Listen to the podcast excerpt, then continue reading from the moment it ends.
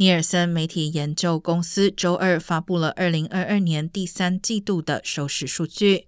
在有线电视新闻节目方面，福克斯新闻占据了前五名。